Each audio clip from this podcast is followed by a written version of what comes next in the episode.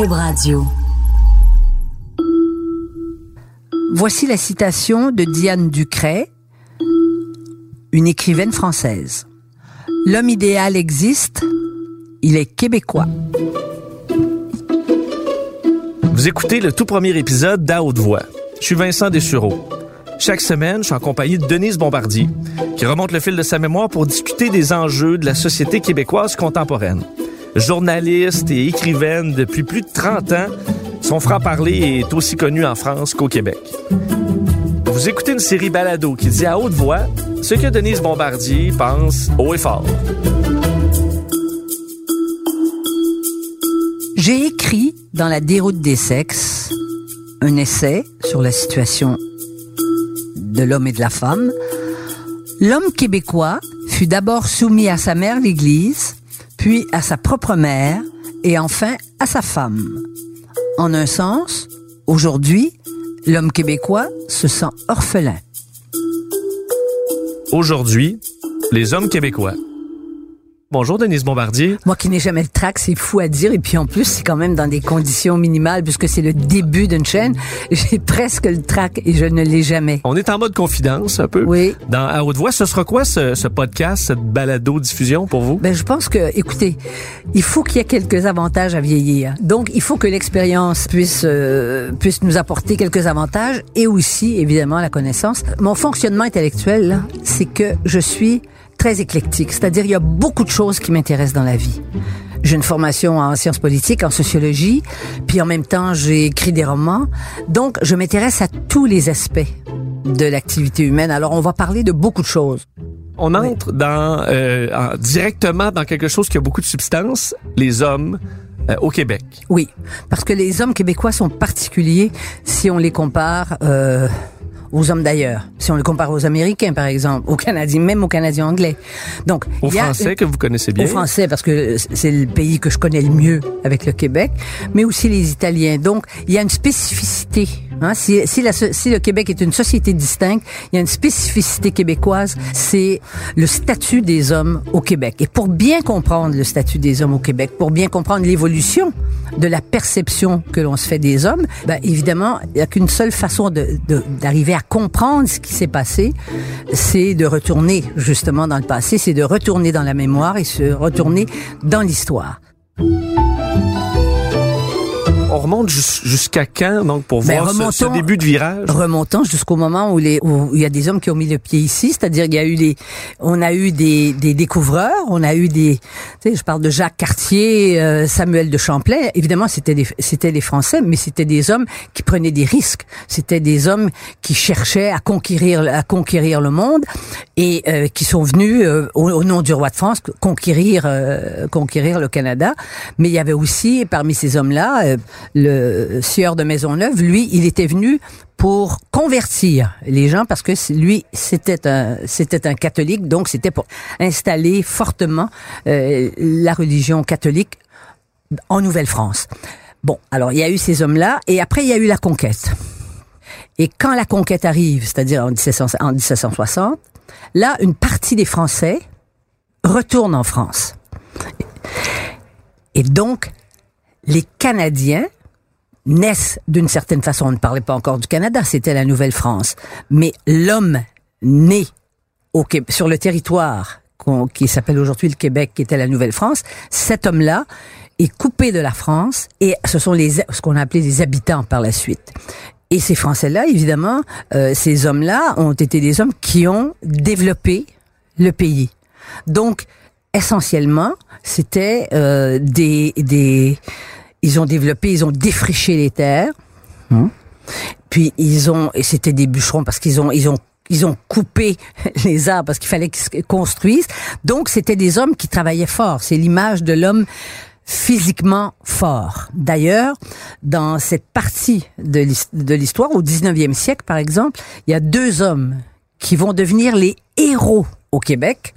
C'est d'abord Louis Cyr, qui est l'homme qui va qui va devenir, je vous parler de Cyr plus tard, qui va devenir l'homme le plus, on disait de lui qu'il était homme- l'homme le plus fort de la terre. Et il y a eu Joe Montferrand, qui était aussi Un colosse. un colosse, hein? Et lui aussi, évidemment, était un modèle pour les hommes. ce qui arrive, c'est que les, les, les, familles s'installent, les, les, les, filles du roi arrivent, et l'homme est le ce qu'on appelle le pater familias. C'est le père, c'est le pourvoyeur.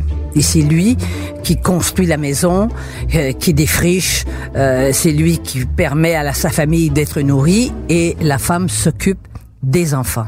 Il y a un phénomène intéressant au Québec qui explique des choses dans le, comment dire dans, dans, dans la complication des rapports des garçons à l'éducation. C'est que nous sommes probablement une des seules sociétés au monde où les femmes, à un moment donné, au début de la, euh, les femmes ont été plus instruites que les hommes. Parce que les femmes, elles étaient les maîtresses d'école. Moi, par exemple, dans ma famille, hmm, ma mère a enseigné à son père à lire et à écrire. Parce que tout le monde était à peu près analphabète. Elle, elle était la onzième de la famille. Et c'est elle qui a, qui a enseigné ça à son père. Ça, c'est une réalité que vous verrez rarement dans les dans ce qu'on appelle les sociétés occidentales. Donc les femmes, mais euh, les femmes étaient les maîtresses et, et puis c'était les c'était les infirmières avant que avant que les médecins la médecine se développe et tout qu'il y a des médecins et tout. Mais les femmes savaient les choses de l'esprit. Donc il y a eu un partage des tâches. La femme élevait les enfants, mais comme le père était absent, parce qu'une une des grandes, un des grands thèmes, quand on parle de l'homme québécois, un des grands thèmes qui se retrouve dans toute la littérature québécoise d'avant 1960, disons 70, c'est l'absence de l'homme. Parce que l'homme, il est où? Il est sur la terre, parti bûcher? Oui, six mois par année, il est parti bûcher. Et puis, évidemment, pour ceux qui pêchaient un peu, mais ça, ça c'était moins important, il y avait les pêcheurs aussi. on n'avait pas le choix, donc, d'avoir des mandats clairs à cette époque-là, parce que les, les, filles du roi, on les envoyait pour peupler euh, ces, ces, nouvelles terres, donc euh, ça ça peut pas passer par, par l'homme. L'homme devait défricher, construire, il y a du, énormément de travail à faire, donc c'était pas euh, des préjugés, c'était vraiment une, une, nécessité. Vous savez, quand on parle des, des, des de l'homme québécois, c'est rare qu'on parle... De, du courage des hommes, du fait qu'ils ont travaillé, mais jusqu'à euh, jusqu'au sang pour être capable d'abord de défricher c'est cette immensité de territoire. Et ils le faisaient. Loin de leur famille, dans des cabanes, euh, oui, souvent très même, loin. Oui, et sur les terres, évidemment, de défricher, d'essayer d'essayer de dépierrer ces, ces terres, surtout dans, par exemple, dans la région en Haut-Saint-Jérôme. C'était pas des bonnes terres, c'était des terres de, c'était des pierres, c'était des terres de pierre, et ils défrichaient, puis ils, ils arrachaient les pierres pour pouvoir faire pousser, euh, euh, les, pour faire pousser, pour qu'on puisse pour pouvoir se nourrir, quoi. Mais euh, j'ai une question pour vous. Euh, cette, cette, dynamique homme-femme à l'époque, au niveau du, du couple, quand c'est l'homme et la femme se retrouvaient ensemble, est-ce qu'il y avait une, une, notion de, de pouvoir, une, une hiérarchie ou un respect une, mutuel? Il y avait une hiérarchie, bien sûr. Il y avait, c'est-à-dire que les rôles étaient parfaitement définis. La femme s'occupait des enfants, elle les élevait, Hein? Elle s'assurait euh, qu'ils apprennent à lire et à écrire. Et euh, évidemment, elle, elle contrôlait la maison quand le père n'était pas là. Ce qui explique en partie aussi que les femmes québécoises sont des maîtresses femmes. Les femmes s'occupaient de, s'occupaient de ça. C'était dur, la vie était dure et on oublie de dire que la vie était dure et que la vie n'était pas dure seulement pour les femmes et que ce discours idéologique qui dit que les femmes euh, étaient totalement écrasées et que les hommes avaient l'air d'être épanouis à travers ça, les hommes étaient des hommes travaillants. Évidemment, il y avait, il y avait des excès. Évidemment, l'homme était, disons, socialement plus important que la femme mais à l'intérieur de son foyer, c'était la femme qui menait. Mais y avait-il de la place pour de la tendresse, par exemple, dans mais, le couple? Mais, mais écoutez... Ou c'était vraiment euh, des tâches avant tout? Mais écoutez-moi bien. J'ai déjà dit si on écoute les, les discours des femmes d'aujourd'hui, euh, on a l'impression que leur, les femmes ont connu l'orgasme après 1960. Faut pas, vous savez, pas vrai. il y a une chose, je crois, qui n'a pas changé. L'expression a changé. Évidemment, la pudeur se définit différemment. Il y a toute la contrainte de l'Église catholique et du péché. Hein, le péché, puis surtout le péché de la chair. Et, et, et, le fait que les femmes ne pouvaient pas contrôler leur, les naissances, ça c'est une véritable, euh, c'était vraiment euh, pour les femmes, c'était terrible. Hein? Elles se faisaient dire que tout ce qu'elles avaient à faire, c'était de faire des enfants. Bon, mais euh, il est évident que les rapports amoureux, depuis le début des temps, il y a quelque chose qui n'a pas changé là-dedans. Il y avait des couples, certainement des couples euh, qui étaient des couples qui s'aimaient. Euh, il y avait des hommes qui savaient faire l'amour. Il y avait des femmes qui aimaient faire l'amour. Mais dans le contexte, euh, c'est facile. C'est parce qu'on voudrait que tout ait été terrible avant pour avoir l'air d'être si maintenant si libéré.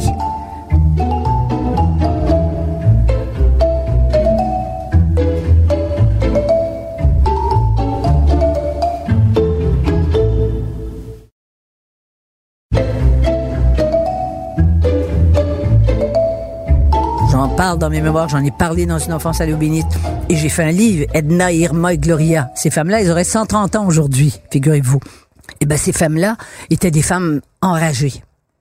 Elles étaient presque analpha- analphabètes, mais elles lisaient le journal à haute voix parce qu'elles voulaient apprendre. Et elles étaient si fières que moi, je, sache lire, je sache écrire, que je sache parler et tout bon. Mais ces femmes-là, euh, moi, mes tantes, contrairement à beaucoup de gens au Québec, moi, j'ai vu mes tantes aussi, qui, quand le mari disait des niaiseries, à schlack, ça partait. Des claques, quoi. Moi, j'ai vu ça. Et elles buvaient énormément. C'était des femmes qui buvaient parce qu'elles sont, en fait, elles sont pas mortes libérées. Pas libérées au sens où les femmes sont libérées aujourd'hui, mais elles savaient qu'elles auraient pu être libérées. Mais elles n'étaient pas dans la bonne classe sociale. Et ces femmes-là étaient, f- ont, étaient enragées de ne pas pouvoir s'affirmer. Alors, était-elle heureuse? Je ne crois pas. Mais c'était à cause de la situation générale qu'elle l'était pas. C'est à cause de la situation des femmes en général. Vous avez glissé un mot sur euh, les modèles, les grands modèles euh, de masculinité de cette époque-là. Euh, un certain Louis Cyr, un certain Joe Montferrand. Oui, ça c'est quand même les hommes forts. Le Québec s'est entiché de deux personnages. Ben, il y en a eu un avant, hein, qui s'appelait Victor de la Mare. Là, on est au 18e siècle. Et euh, il y a un historien qui s'appelle Delaroche qui a, qui a, parlant de Victor de la Mare, qui était aussi un homme très fort, il a dit notre race, puis là, ça revient à ce que je vous ai dit. Notre race canadienne-française, surtout dans nos campagnes, est demeurée une race robuste et forte parce qu'elle est une race jeune, frugale, profondément morale et chrétienne. Autrement dit, c'était les, les muscles contre les messes, quoi.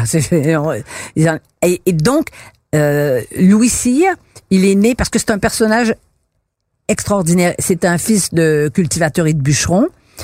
Il est né, euh, il est né en 1863 et il est devenu l'homme le plus fort au monde en 1889.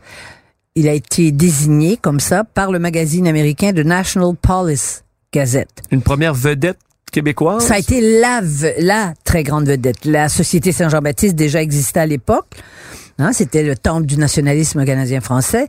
L'a honoré en lui offrant euh, la ceinture Fortissimo. D'ailleurs, si vous voyez des images et même dans le film, vous voyez avec sa ceinture là. Bon, ben alors c'était là, il était le, c'était le nationaliste en chef, si on peut s'exprimer ainsi. Et d'ailleurs, ce qui est très intéressant, vous savez que le film en 2013 a eu énormément de succès. C'est Oui. un des films qui a, qui a fait.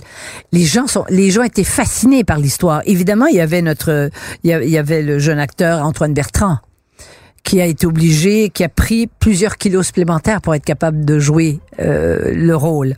Mais euh, c'est pas seulement la qualité du film. Je crois que ça a fasciné parce que les l'idée qu'il y ait eu des hommes forts et puissants dans un monde euh, d'aujourd'hui où, on ne parle plus des hommes comme étant forts, on parle comme euh, comme s'ils étaient faibles et, et s'ils étaient lâches aussi. Il a, il était partout, il a voyagé partout, partout, partout dans le monde.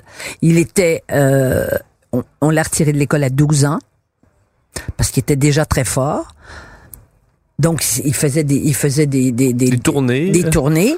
Et euh, c'est aux États-Unis qu'il a changé de prénom parce qu'il s'appelait son, prénom c'était Cyprien Noé. Euh, Aux États-Unis ça se disait mal. Alors c'est là qu'il est devenu Louis. Et sa carrière a débuté vraiment à 16 ans. À ce moment-là, il pèse, il pèse 90 kilos. À 30 ans, il mesurait 1m78, qui était pas euh, si grand, mais il était déjà à 136 kilos. Alors là, toute sa carrière, il parcourt les États-Unis et il va même aller en Europe. Il va, on le présente comme l'Hercule, hein, le dieu Hercule, l'Hercule canadien-français. Alors donc, il a multiplié ses, ses prouesses, même en Europe. Il, a battu tous les records en Europe, en Angleterre en particulier. Et ceux qui ont osé l'affronter étaient pas nombreux, parce que il, a vite compris que ceux qui étaient les hommes forts en Europe, que c'était des fumistes en général, qui avaient recours à des stratagèmes. Alors que lui, évidemment, il a été dans les grands cirques. Euh, Ringo- euh, Ringling Brothers, il y a un film aussi, c'est les fameux cirques de l'époque. Et euh, mais il a été horrifié par les. Vous savez que dans les dans les dans les cirques à l'époque, on, on, on montrait les handicapés et on en faisait des. Non, c'était Même des tribus. euh, c'était des, c'était des phénomènes indiens, c'est ça.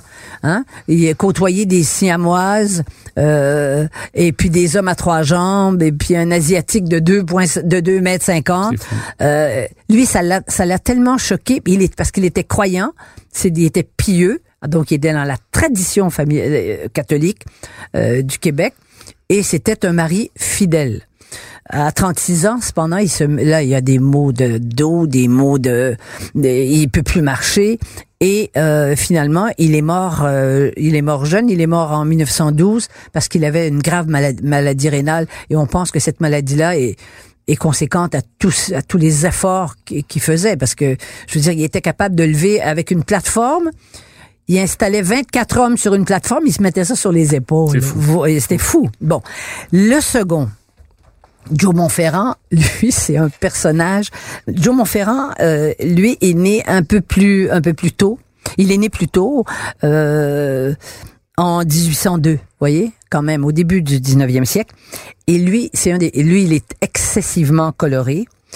Et c'est difficile de départager chez lui la, la réalité du- De la des mythes. Oui, c'est un bûcheron, un draveur. euh, partout où il sévissait, je veux dire, il provoquait des batailles parce qu'il se battait. Mais c'était une époque où ça, se- ça se bagarrait beaucoup. C'était incroyable. C'était incroyable. On disait, je me dis que c'était pas un, il mesurait, il mesurait deux mètres, je vous signale, parce qu'il faut pas oublier la chanson de Vigneault, de, sur Montferrand.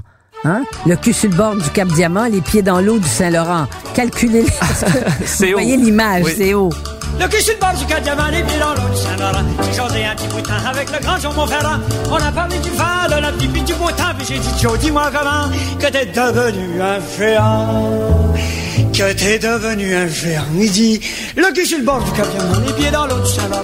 J'ai jasé un petit bout de temps avec l'eau puis le firmament. On disait que quand il frappait, il frappait comme une ruade de cheval, puis qu'il maniait la jambe avec un fouet. Alors, son exploit le plus invraisemblable. Mais on peut pas, on se dit que ça n'a pas Bon, tout à fait de sens. se mais- l'imaginer. Bon, on savait qu'à l'époque, les Canadiens français se battaient avec des affrontements permanents avec les fiers à bras irlandais parce que euh, les deux groupes étaient en compétition pour des emplois dans l'industrie forestière. Et un jour, dans la vallée de l'Outaouais, hein, dans le nord-ouest québécois, là, c'est l'historien Benjamin Sult, qui est un des grands historiens euh, euh, du passé euh, du Québec. Il a décrit le fait d'armes. Ça s'est passé sur le pont entre Hull et Bytown, donc entre euh, qui est l'Ontario maintenant. Montferrand a fait quelques enjambées rapides, je le cite là. Pour se rapprocher de ses agresseurs, ils étaient 150. Lui, il est tout seul. L'un d'eux, plus exposé, un cave qui est allé se mettre devant lui, il, il, euh, il s'en est emparé, il l'a saisi par les pieds et il a fait une massue à- à- avec laquelle il a couché par terre le premier rang de- de- de- des bagarreurs, des Irlandais. Puis, il les a ramassés, il les ramassait puis il les jetait dans les rivières. Voilà un des faits de, de Joe Comme Montferrand. Astérix, là, donc, avec Ouais, sa potion. c'est ça. Donc, peut-être, euh, disons, ça a été romancé. Ça a été romancé. Mais peut-être c'est- 15, ce qui Ouais. serait quand même bon.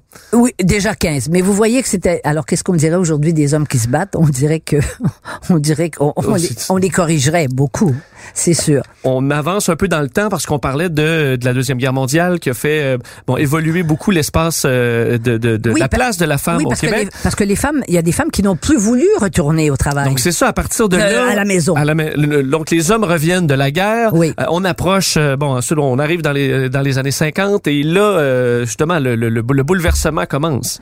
C'est-à-dire qu'il y a déjà des femmes qui, qui, qui veulent, il y a plus de, plus de femmes qui veulent travailler. En plus, avec l'industrialisation, donc vous avez la création de la classe moyenne, là, et, et on se rend bien compte que deux salaires, c'est mieux qu'un. L'économie en même temps, va bien. Après la guerre, oui, mais et, et ce qui se passe aussi, c'est que le taux de natalité, forcément, vous savez, on a dit que euh, c'est parce que Duplessis retenait euh, Duplessis, notre local, notre dictateur local, euh, qui, a dirigé le Québec euh, de sa main, de sa main de d'une main de fer et, pas dans un gant de velours et qui se moquait de l'Église en même temps, qui disait que les, disait que les curés venaient manger dans sa main, euh, Duplessis. Donc, il faisait une alliance avec l'Église parce que l'Église était forte pour pour imposer davantage son, son pouvoir sur le Québec. Mais il n'aurait pas pu, il n'aurait pas pu, au fond, euh, freiner ça encore longtemps. Parce que l'industrialisation, c'est ça qui a fait tout éclater la société québécoise et c'est ça et, comme toutes les sociétés occidentales mais c'est ça aussi qui a transformé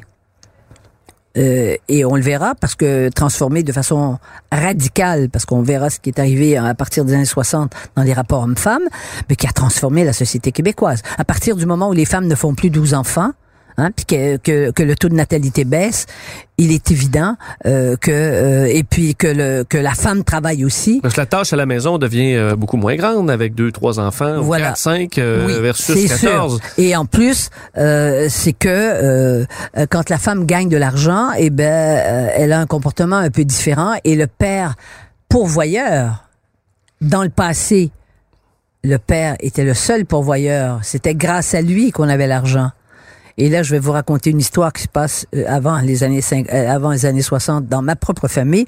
Moi, mon père, il, il cachait l'argent. Mon père, il voulait pas donner d'argent. Enfin, j'ai quand on quand on abordera mes mémoires, je vous raconterai en détail, mais je vais vous donner juste euh, juste un, un avant-goût, un avant-goût. Ah, gratteux. Il était obsédé par l'argent. Et lui, il y avait des tringles. Vous savez, il y a des, il y a des tringles dans les murs. Hein? Et il, pliait les billets de banque, puis il cachait dans les tringles. Et ma mère, quand elle voulait le vendredi, il fallait faire la commande acheter, pour acheter. Nous, les enfants, moi, j'étais, j'avais, j'étais jeune, j'avais 5 ans, 6 ans.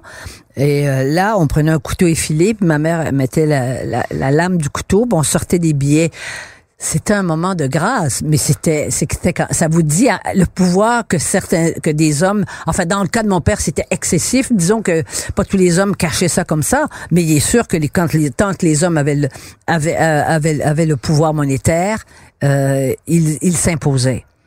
Et le jour où les hommes ont perdu ce pouvoir exclusif, ça aussi, ça fait que la société change. Donc, et que sa société s'est modifiée et que ça explique en partie ce qui s'est passé par la suite. Donc, le gros champ, le gros bouleversement, est-ce que c'est dans les années 60? C'est l'industrialisation et quand, quand arrive la révolution tranquille. Et il fallait, il fallait, parce que là, tout avait changé. Tout a changé. Et là, il y a eu l'affranchissement euh, face à l'Église. Et les femmes ont vite, mais très vite, il y a eu le mouvement, le, féminisme moderne aux États-Unis, à New York. Moi, je me souviens, dans le début des années 60, euh, vers le milieu des années 60, je suis allé à New York et dans une manifestation à, Wall Street. Et dans la rue, les femmes lançaient un midi, les femmes lançaient des soutiens-gorge euh, à la tête des, des, des, gens de Wall Street. Les hommes étaient traumatisés. Mais euh, ils n'ont pas fini d'être traumatisés. Et ça, on va en parler dans le prochain volet. Alors, manquez pas ça, deuxième émission euh, de euh, euh, à haute voix où on parlera de, du féminisme et de l'homme moderne d'aujourd'hui. Merci, Denise Bombardier. Merci. Contenu, Denise Bombardier. À l'animation, c'est moi-même, Vincent Dessureau. Montage et réalisation, Anne-Sophie Carpentier. Une production de Cube Radio.